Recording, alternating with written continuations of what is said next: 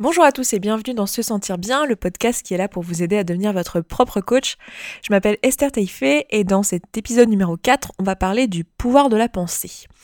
Donc cet épisode, ça va être un petit peu euh, la continuité de l'épisode précédent. Donc euh, je vous recommande d'avoir écouté l'épisode numéro 3 avant d'écouter celui-ci. Ça risque de, de, vous aider un petit peu, quoique vous pouvez quand même comprendre l'épisode. Hein. Je pense que vous devriez pouvoir y arriver. Mais de manière générale, je vous conseille d'écouter les épisodes du podcast dans l'ordre euh, depuis le début parce que ça vous permet surtout d'avoir un peu le fil de ma pensée. parce que tout ça, finalement, tout ce que je vous présente là, c'est jamais qu'une continuité d'idées qui se, qui se suivent les unes aux autres.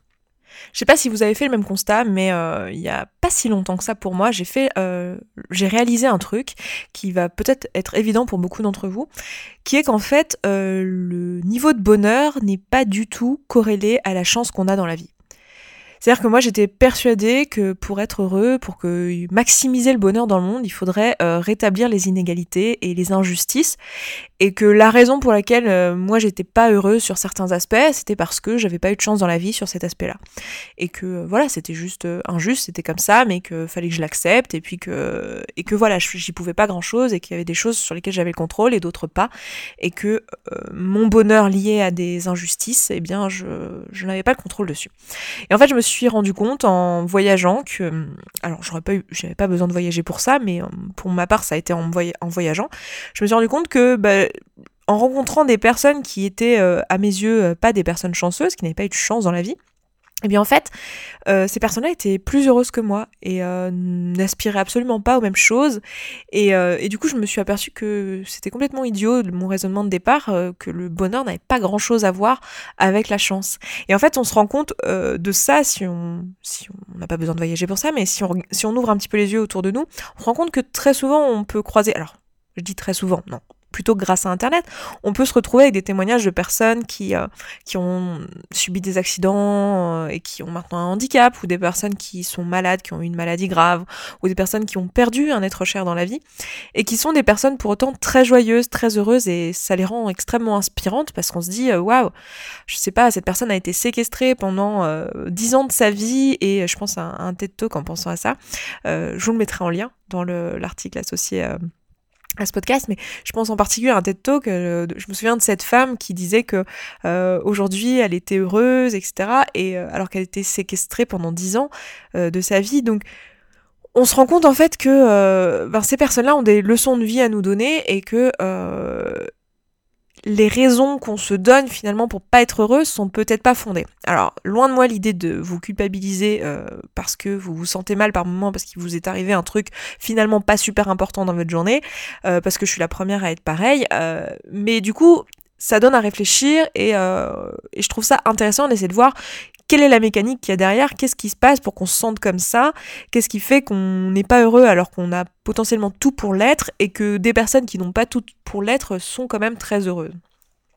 Et donc pour ça, on va utiliser euh, l'outil que j'ai présenté en fait dans le podcast précédent, qui est cet outil qui nous dit qu'en gros, il y a un lien entre euh, nos pensées, nos émotions et nos actions. Et ce qui est assez intéressant, c'est que cet outil, je pense que beaucoup de gens l'intuitent en fait, et peut-être que vous, quand euh, je vous l'ai présenté, ça vous a paru euh, évident, c'était un truc que vous saviez déjà, et limite vous vous êtes dit, euh, bah oui Esther, super, là tu nous présentes un truc qui est d'une évidence tellement implacable que ça valait peut-être pas le coup de faire 30 minutes de podcast. J'ai personne qui m'a dit ça, mais je vous dis ça parce que dans mon entourage, j'ai rencontré des personnes où quand moi j'ai compris ces choses-là, j'étais genre mind blow dans ma tête, j'étais genre, waouh, mais c'est génial, pourquoi personne m'a parlé de ça avant? Et quand j'en parlais autour de moi, j'ai certains de mes potes qui sont des esprits très cartésiens et qui me disaient mais euh, ouais, ok, mais c'est logique, effectivement. Si tu penses négativement d'un truc, tu vas voir les choses euh, négativement et du coup tu vas rien faire de ta vie et du coup ça va être pourri. Alors que si t'es super optimiste, tu vas faire plein de trucs cool et tu vas être très heureux. J'étais ah ouais, ok. Bah moi je pensais pas, moi je pensais que s'il m'arrive des trucs pas cool, et eh ben, eh ben je suis malheureuse à cause des trucs pas cool qui m'arrivent. Et qu'en gros, la façon dont je me sens dépend des circonstances et des choses qui m'arrivent ou qui m'arrivent pas dans ma vie, quoi. Et que c'est indépendant de moi. Bref, tout ça pour vous dire qu'en fait, il y a plein de gens qui intuitent déjà ça dans leur vie et qui, qui le comment dire, qui l'expliquent de différentes manières. Et euh, deux façons de, voir les choses qui sont assez, euh, enfin, il y en a une qui est plutôt cartésienne et l'autre plutôt euh, plutôt spirituelles.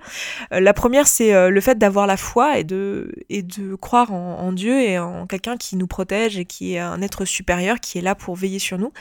Et de se dire que bah, si on prie pour quelque chose ou si on a confiance en le fait que Dieu nous donnera toujours des choses euh, dans notre vie, des, épreuves qu'on peut surmonter, qui sont là pour nous apprendre une leçon, etc. Si on a cette confiance-là, eh bien euh, la vie sera euh, plus facile à appréhender, on sera plus heureux, on sera plus heureux, pardon, et on obtiendra les choses qu'on a envie d'obtenir dans notre vie. donc ça, c'est une vision des choses. Et puis l'autre l'autre vision des choses, c'est de se dire quand on veut en peu et, et d'aller chercher finalement les, les choses qu'on désire par l'action, par la force de comment dire de, de la volonté, etc. Donc c'est deux visions complètement complètement différentes des choses qui, en fait, pour moi, euh, appliquent toutes les deux ce principe de lien entre euh, les pensées qu'on croit, qui vont créer chez nous une émotion, qui vont nous donner, qui vont être un peu l'étincelle euh, de l'action. Et donc l'émotion, c'est l'étincelle, l'action, ça va être l'allumette. Et le résultat, c'est le, c'est le feu, en fait. C'est le feu qu'on a créé grâce à cette étincelle et cette allumette, quoi. Et donc la vision assez spirituelle des choses, j'en vois deux. Je vois deux visions assez euh, liées, basées sur euh, comment dire la foi ou la croyance inconditionnelle. Ça va être d'abord la croyance en un dieu, donc en un être supérieur, et d'autre part euh, la loi d'attraction, qui est peut-être un, concept avec lequel vous êtes familier si, euh, si vous connaissez un petit peu le développement personnel, vous êtes forcément tombé euh, sur des choses à propos de la loi d'attraction. Je pense que les références en termes de loi d'attraction, ça va être sûrement le, livre Le Secret et euh, le film qui est, qui est associé, et peut-être les enseignements aussi d'Abraham. Voilà, donc tout ça, si vous, si vous allez chercher un petit peu euh, et que vous allez regarder, si vous connaissez pas déjà, vous verrez que c'est euh, un petit peu mystique dans la façon dont les choses sont présentées. Et en gros, le principe de la loi de l'attraction, c'est de se dire que euh, si on veut quelque chose dans la vie, eh bien, il suffit de le vouloir, de le répéter très fort et de le vouloir très très fort dans sa tête, et eh bien, on attirera cette chose à nous. L'univers nous donnera la chose qu'on a demandé et on l'obtiendra en fait. Et si on l'obtient pas, c'est qu'en fait on le croyait pas suffisamment euh, et qu'on n'avait pas assez confiance. Et euh, c'est assez intéressant parce que la façon dont c'est présenté, ça donne une dimension extrêmement, euh, ouais, extrêmement mystique, comme si on est assez passif en fait, on, croit quelque chose et il arrive à nous. Et en réalité, ce qui est, ce qui est assez intéressant, c'est que si vous creusez un petit peu ou si vous cherchez des personnes qui parlent de la loi de l'attraction, qui se la sont appropriées et qui disent l'utiliser dans leur vie, la façon dont les personnes vont décrire ça, c'est plutôt en vous disant que effectivement le fait de croire que quelque chose va se produire, euh, ça va créer chez nous un sentiment de, ça va créer chez nous la volonté en fait d'agir pour que les choses se fassent et du coup en, agissant euh, sans cesse, sans jamais s'arrêter, tellement on croit que cette chose va se produire, on n'est jamais découragé, on veut pas s'arrêter, et eh bien au final on obtient le résultat auquel on croyait au départ puisqu'on n'a jamais rien lâché et on y arrive quoi. Un peu comme euh, cette citation qui dit qu'une seule façon d'échouer c'est d'abandonner avant d'avoir réussi. Eh bien là c'est ça, quoi. C'est, euh, on, travaille avec acharnement jusqu'à ce que euh, on obtienne le, résultat euh, le résultat voulu. Et donc ça c'est la loi de l'attraction. Alors moi personnellement si vous me suivez un petit peu par ailleurs ou quoi, vous, savez peut-être que la loi, la loi de l'attraction et tout le vocabulaire qu'il y a autour de la loi de l'attraction, pardon je parle un peu vite, donc je me répète, la loi de l'attraction et tout le vocabulaire qu'il y a autour de la loi de l'attraction, c'est pas quelque chose avec lequel je suis très à l'aise parce que je trouve que la façon dont c'est présenté, c'est présenté un peu comme quelque chose de magique, de supérieur, et un peu comme une loi de la physique universelle en fait. Il y a très souvent des personnes en fait qui utilisent vraiment ces termes-là, qui disent que c'est une loi de la physique, c'est une loi de la nature, qui est immuable, qui nous dépasse, qui est au-dessus de nous, euh, et que en fait, euh, l'univers va nous euh, va nous donner des choses. On parle, les personnes parlent souvent de vibration, d'énergie, voilà, de force. Et en fait, j'ai un peu de mal avec ce vocabulaire parce que euh, pour moi, c'est un vocabulaire qui a volonté de rendre crédible cette, euh, cette, euh, comment dire, cette, cette notion de loi de l'attraction en utilisant un, vocabulaire scientifique. Et euh, ça me pose un problème, personnellement, juste dans mon système de valeurs qui m'est propre. Et du coup, je suis pas à l'aise avec ça. Mais ce qui est quand même intéressant dans cette loi-là, c'est que euh, qu'on appelle ça loi de l'attraction ou pas, on en revient toujours à la même chose, qui est qu'en fait, nos croyances vont créer chez nous des émotions, qui vont créer chez nous des actions, la volonté de faire des actions qui vont créer chez nous un résultat. Pour moi, pour la, la foi en Dieu, c'est un peu la même chose, c'est-à-dire que quelqu'un qui va prier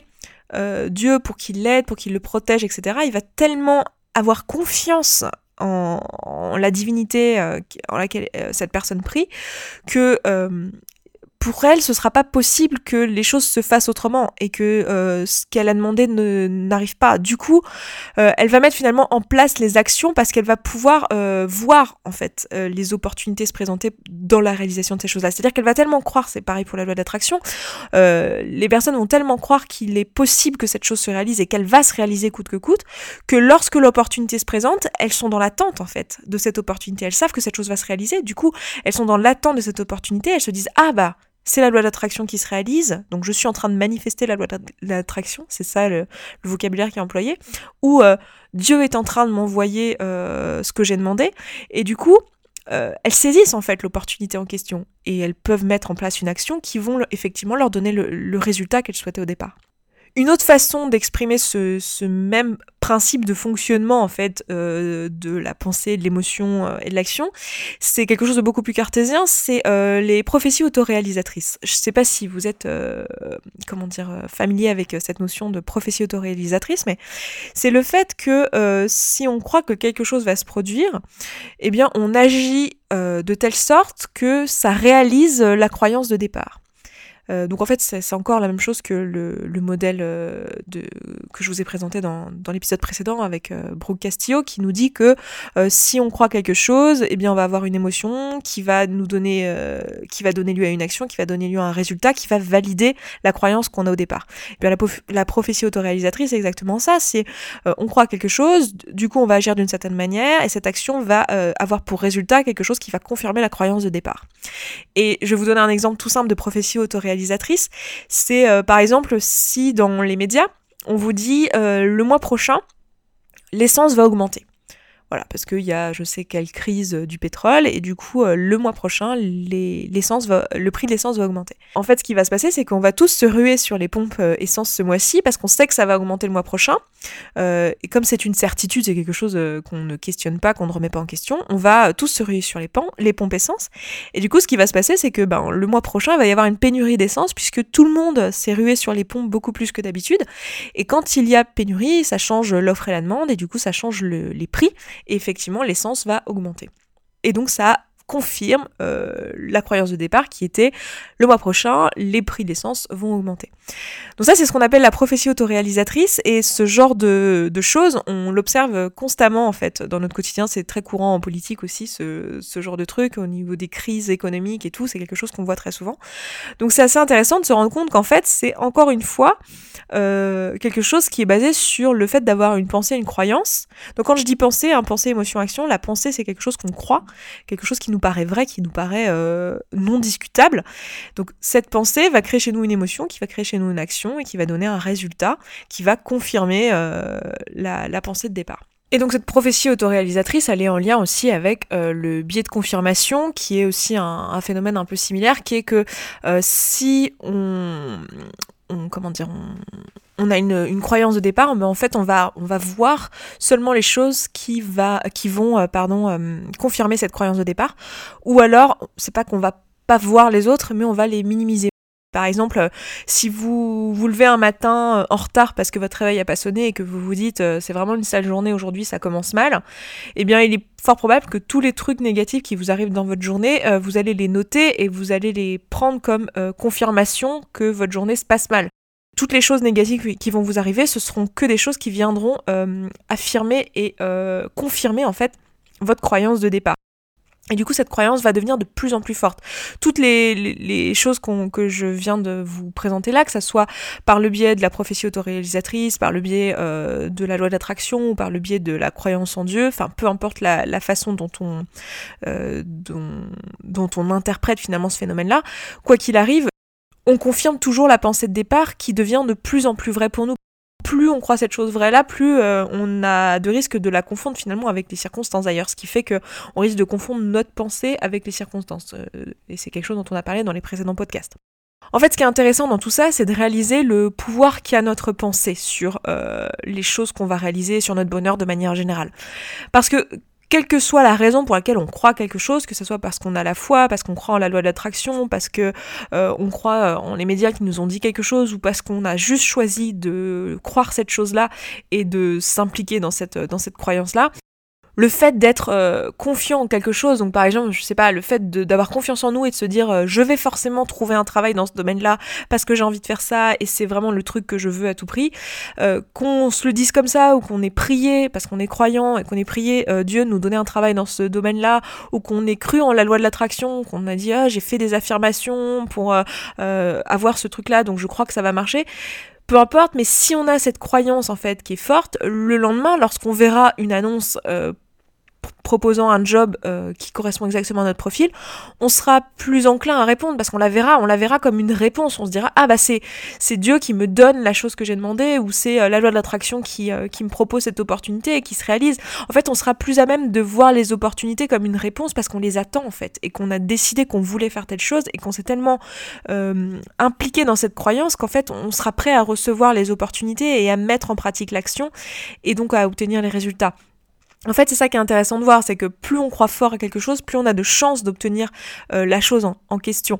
Alors qu'à l'inverse, si euh, on se dit non mais je suis vraiment trop nul, je trouverai jamais de boulot, eh bien le lendemain quand l'opportunité sera exactement la même, eh bien on la verra pas ou alors on la verra mais on se dira bah ouais mais ça sert à rien que je postule parce que de toute façon ils vont pas me prendre et du coup on n'agira pas et du coup effectivement on n'aura pas le boulot qu'on cherche et ça confirmera notre truc de départ qui était euh, je suis vraiment nul, je trouverai jamais de boulot. Donc euh, en fait c'est intéressant de voir que c'est un état d'esprit et et vous allez me dire, mais qu'est-ce que ça a à voir avec euh, ce que tu disais au départ, avec euh, la chance et euh, le fait que la chance n'est pas liée au bonheur? Eh bien, ça a à voir avec le fait qu'on peut choisir l'état d'esprit qu'on veut avoir vis-à-vis des choses, des accidents de vie qui nous arrivent ou des choses négatives qui nous arrivent dans notre vie, sur lesquelles on n'a pas le contrôle et qui font partie des circonstances. Donc, font partie des circonstances toutes les choses, bon, je vous ai déjà un peu présenté ça dans les précédents podcasts, mais toutes les choses sur lesquelles on n'a pas le contrôle, donc ça peut être toutes les choses qui appartiennent à notre passé, qui sont maintenant terminées et qu'on ne peut pas changer, et euh, toutes les choses qui sont en dehors euh, de notre pouvoir, donc par exemple le gouvernement, même si on a une action à faire dessus, hein, mais je veux dire, le, gouvernement dans lequel on est aujourd'hui à l'instant T, on n'a pas le contrôle dessus, euh, je sais pas, le temps qu'il fait aujourd'hui, enfin je dis des choses un peu idiotes, mais voilà, toutes les choses qui sont en dehors de notre volonté, une maladie qu'on a, sur laquelle on n'a pas le contrôle, je sais pas un accident qui a pu nous arriver avec notre voiture, par exemple. Tout ça, ce sont des choses sur lesquelles on n'a pas le contrôle. Donc en fait, le, ce qui va faire qu'on va se sentir bien ou mal, c'est pas tant euh, le fait qu'on a planté notre voiture lors d'un accident ou le fait qu'on a une maladie. Euh, c'est pas la circonstance en elle-même, mais c'est la pensée qu'on en a. Parce qu'en fait, la seule façon qu'on a de créer une émotion chez nous qui va être positive ou négative, c'est par le biais des pensées. Donc on peut choisir d'avoir une pensée différente que celle qu'on aurait euh, peut-être naturellement sans trop faire attention et qui va créer chez nous une, une émotion négative. Je prends exemple justement d'une maladie parce que c'est quelque chose euh, où je pense on est tous d'accord sur le fait que c'est quelque chose qui est complètement indépendant de notre volonté, sur lequel on n'a pas le contrôle, et quelque chose d'assez grave pour qu'on puisse, euh, d'un point de vue, euh, comment dire, valeur dans notre société, se dire que on a le droit de se sentir mal lorsqu'on apprend par exemple qu'on a un cancer. Alors je suis pas du tout en train de dire que vous n'avez pas le droit de vous sentir mal si vous apprenez que vous avez un cancer. Bien sûr que vous avez le droit de vous sentir mal, et je pense que c'est important même de vivre l'émotion négative lorsqu'on la ressent. Par contre, ce qui est important de voir, c'est qu'on peut choisir de se sentir bien en fait. On peut choisir de se sentir autrement en ayant conscience que cette mécanique entre les pensées, les émotions et les actions existe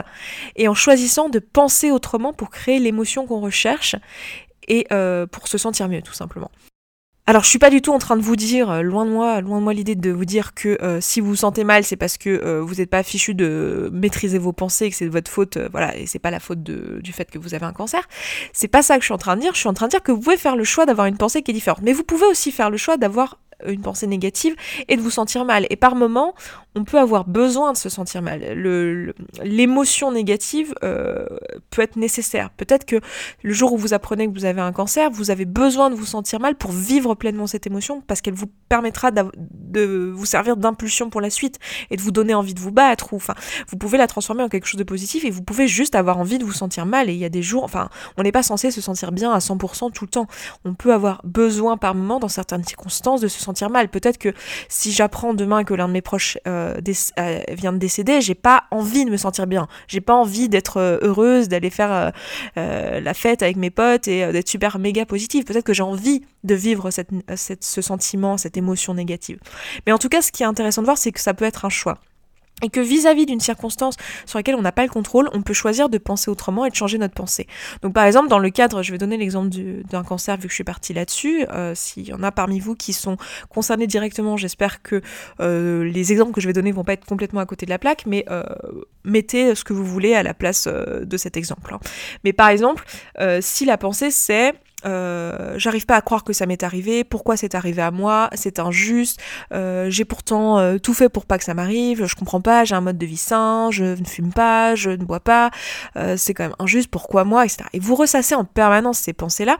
vous voyez bien que cette pensée, elle va pas vous être positive. Parce que cette pensée, elle va faire, cet ensemble de pensées vont faire que vous allez vous sentir mal, que vous allez avoir des émotions comme de l'injustice, de la peur, de l'inquiétude, peut-être de l'indignation. Donc la question qu'on doit se poser, c'est quelle est la pensée que j'ai, quelle est l'émotion que je ressens à la, vue de cette pensée-là, et euh, qu'est-ce que je fais, comment j'agis lorsque je ressens cette émotion. Si je suis indignée, je vais peut-être euh, m'énerver et rendre la vie super dure à mes proches, et ça va avoir pour résultat que je vais, euh, que je vais créer une dispute au sein de mon foyer, et j'ai pas du tout envie de faire ça.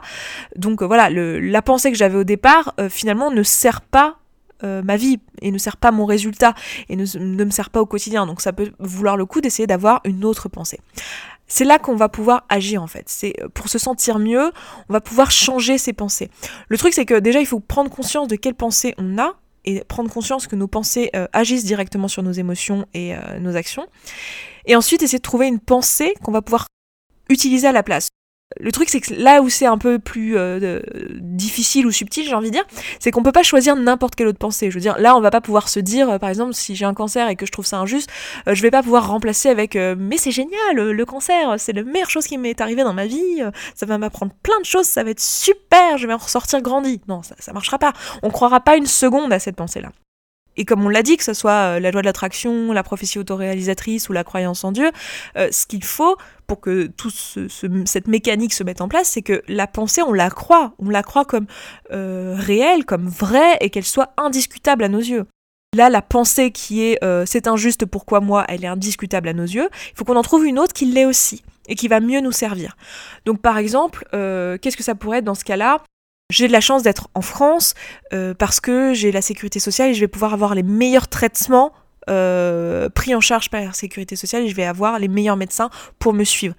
Pour vous donner un autre exemple, parce que là j'ai donné l'exemple du cancer volontairement, hein, j'ai pris un exemple assez, euh, comment dire, assez extrême pour vous, pour vous montrer un peu le pouvoir de la pensée sur euh, la façon dont on se sent, mais pour vous donner un exemple de quelque chose que, qui peut-être qui vous parlera peut-être plus concrètement, il m'est arrivé par le passé d'avoir euh, fait euh, des choix que euh, j'ai pas trouvé a posteriori très judicieux et qui ont eu des conséquences négatives sur moi, mais que j'ai pu pourtant rattraper très vite. Mais pour autant, une fois que c'était rattrapé, je continuais à avoir des pensées négatives à propos de, de ce choix. Et je pensais des choses du type, mais j'arrive pas à croire que j'ai fait ce choix-là, mais comment j'ai pu se faire ce choix-là, mais comment j'ai pu être aussi bête, mais pourquoi j'ai fait ça, mais, mais qu'est-ce qui m'est passé par la tête? Voilà, ce genre de pensées qui n'étaient pas positives chez moi parce que ce que ça avait comme effet, c'est que ça, ça crée chez moi une peur une peur de prendre d'autres décisions qui faisait que je, je n'agissais pas et je prenais pas d'autres actions par peur de me tromper, par peur d'avoir des regrets. Et du coup, bah, j'étais bloquée et, euh, et voilà, j'agissais pas. Alors ce que j'ai fait, c'est essayer de trouver une, une, pensée alternative à cette pensée-là, lorsque je pensais à, à ce choix que j'avais fait dans le passé. Il fallait que je trouve une autre pensée. Alors la pensée par laquelle je pouvais le remplacer, ça pouvait pas être. Euh, mais cette décision était géniale. Euh, j'ai appris plein de choses, j'en suis ressortie grandie. Même si j'aurais adoré croire ça, euh, sur le moment, c'était pas une pensée que je croyais, c'était pas un truc qui résonnait en moi. Donc j'aurais pu me répéter ça autant de fois que je voulais, comme je l'aurais pas cru, bah ça aurait pas marché. Donc ce que j'ai fait à la place, c'est que j'ai remplacé par une pensée que j'utilise maintenant très souvent et que vous pourrez peut-être utiliser pour vous si ça vous parle. Mais c'est une pensée qui est j'ai fait ce qui m'a paru le plus juste au moment où je l'ai fait avec les outils que j'avais et les connaissances que j'avais entre les mains. Le fait de me dire j'ai fait de mon mieux, c'est vraiment quelque chose, moi, qui m'apaise dans le cadre de décisions négatives que j'ai pu faire ou, euh, ou de choses, par exemple, de situations dans lesquelles je fais quelque chose qui, euh, voilà, que, dont je ne suis pas fière a posteriori. Eh bien, le fait de me dire je fais toujours du mieux que je peux à un instant donné avec ce que je connais et avec ce que j'ai en ma possession, eh bien c'est quelque chose qui me qui provoque chez moi du soulagement voilà, c'est quelque chose que vous pouvez appliquer dans votre vie et euh, c'est quelque chose que je vous encourage à faire si vous voulez vous sentir mieux, en fait, d'utiliser ce pouvoir qu'a la pensée. Le truc, c'est que très souvent, en fait, ces mécaniques de pensée, on les a constamment, mais on s'en rend absolument pas compte parce qu'on n'est pas conscient qu'on pense à 12 millions de trucs et que ça crée chez nous des émotions. En plus, on est persuadé que toutes les émotions qu'on ressent, elles sont juste dues aux circonstances et que du coup, on n'a pas le contrôle dessus, alors qu'en réalité, on a le choix des, pensées qu'on veut avoir. Donc maintenant, comment on fait pour faire ça en pratique? Euh, Un exercice assez simple que je vous conseille de faire, c'est de choisir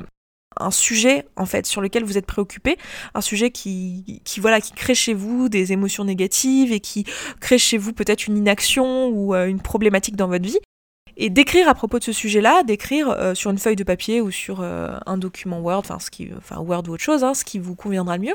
d'écrire sur ce sujet-là jusqu'à ce que vous n'ayez plus rien à dire et de dire tout ce qui vous passe par l'esprit. Et surtout ne soyez pas jugeant euh, vis-à-vis de ce que vous êtes en train d'écrire. Euh, écrivez tout ce qui vous passe par la tête sans essayer de trier ce que vous êtes en train d'écrire et euh, de vous dire ah non mais j'ai pas envie de penser ça, ça m'embête que je pense ça. Non non, vraiment supprimez après d'ailleurs le fichier si vous voulez ou déchirer la feuille ou voilà, vous n'êtes pas obligé, vous n'êtes pas obligé de le garder mais juste tout écrire jusqu'à ce que vous n'ayez plus rien à dire sur le sujet. Et en fait après ce que vous pouvez faire c'est relire ce document, relire le paragraphe que vous avez écrit et prendre dans ce paragraphe des éléments pour euh, remplir le modèle euh, dont je vous ai parlé la semaine dernière, euh, sur lequel vous allez écrire sur chaque ligne, en premier donc les circonstances, ensuite la pensée, ensuite l'émotion, ensuite l'action et ensuite le résultat. En général, ce que vous allez trouver en, dans votre texte, ça va être des circonstances, des pensées et des émotions. Vous allez avoir euh, des euh, je me sens comme ci ou comme ça vis-à-vis de cette situation,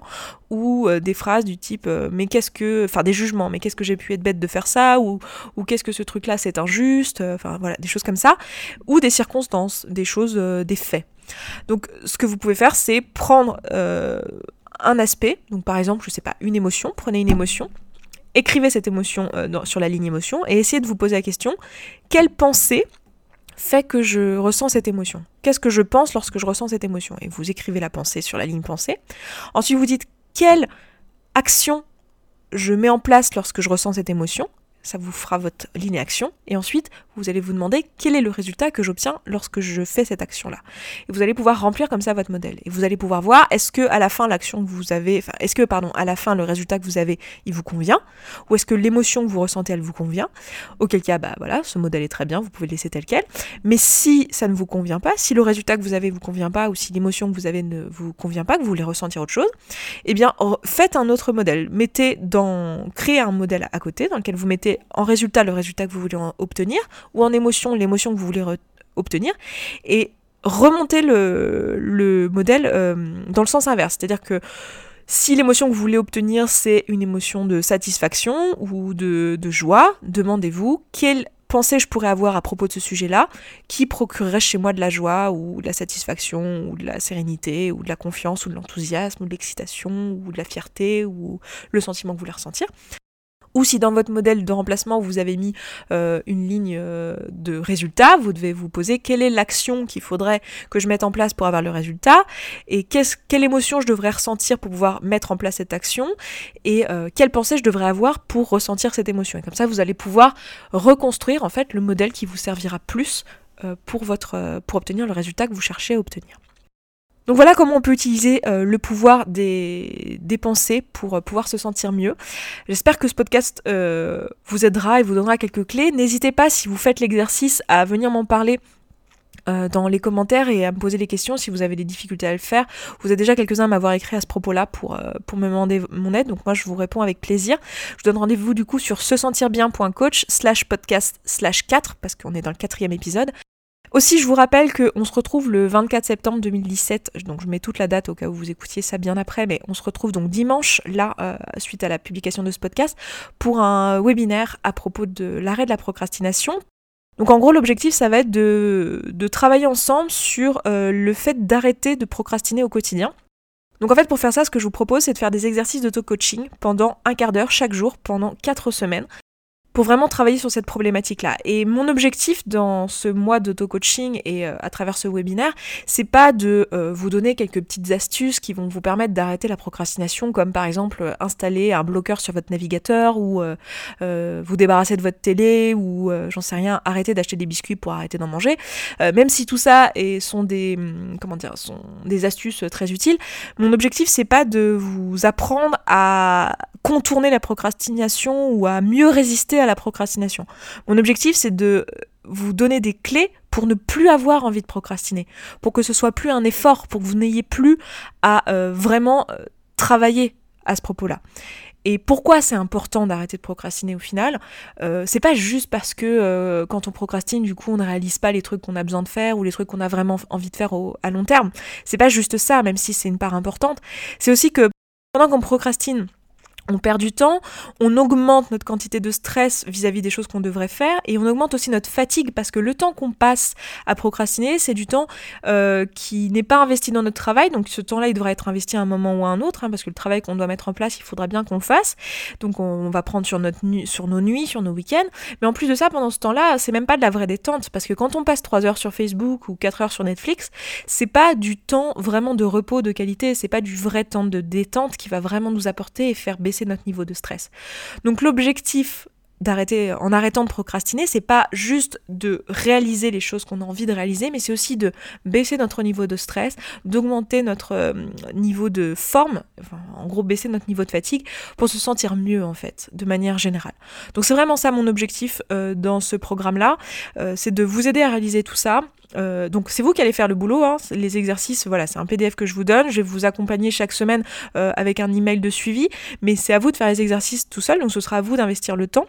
Mais voilà, l'objectif c'est vraiment celui-ci. Après, si vous tombez là-dessus euh, bien après euh, le mois d'octobre 2017, euh, le programme d'auto-coaching du mois de septembre, il sera toujours disponible à l'achat et vous aurez du coup le replay du webinaire et le document PDF. Par contre, il faudra que vous le fassiez en toute autonomie parce qu'on n'aura pas le, le, suivi chaque semaine comme on va le faire lorsqu'on le fera tous ensemble pendant ce mois d'octobre. Mais voilà, et ce sera aussi à un prix un peu plus élevé parce que mon objectif c'est pas que vous procrastiniez, si pour ceux qui entendent ça dans les temps, mon objectif c'est pas que vous procrastiniez euh, à la décision d'arrêter de procrastiner. Vous voyez ce que je veux dire? Ça serait un peu contre-productif. Mais bon, j'ai quand même envie que les personnes qui tombent là-dessus et qui ont envie euh, de, de, faire le pas et qui tombent là-dessus bien après, bah, puissent quand même avoir l'occasion de, comment de télécharger ce programme. Donc voilà, écoutez, je vous donne rendez-vous du coup euh, dans le webinaire dimanche pour ceux qui se sont déjà inscrits, qui sont déjà très D'ailleurs, merci à vous. J'ai hâte de vous retrouver. Et puis, euh, pour les autres, bah, écoutez, je vous souhaite un excellent week-end. Et puis, je vous dis à tous euh, à vendredi prochain dans le prochain podcast. Ciao, ciao.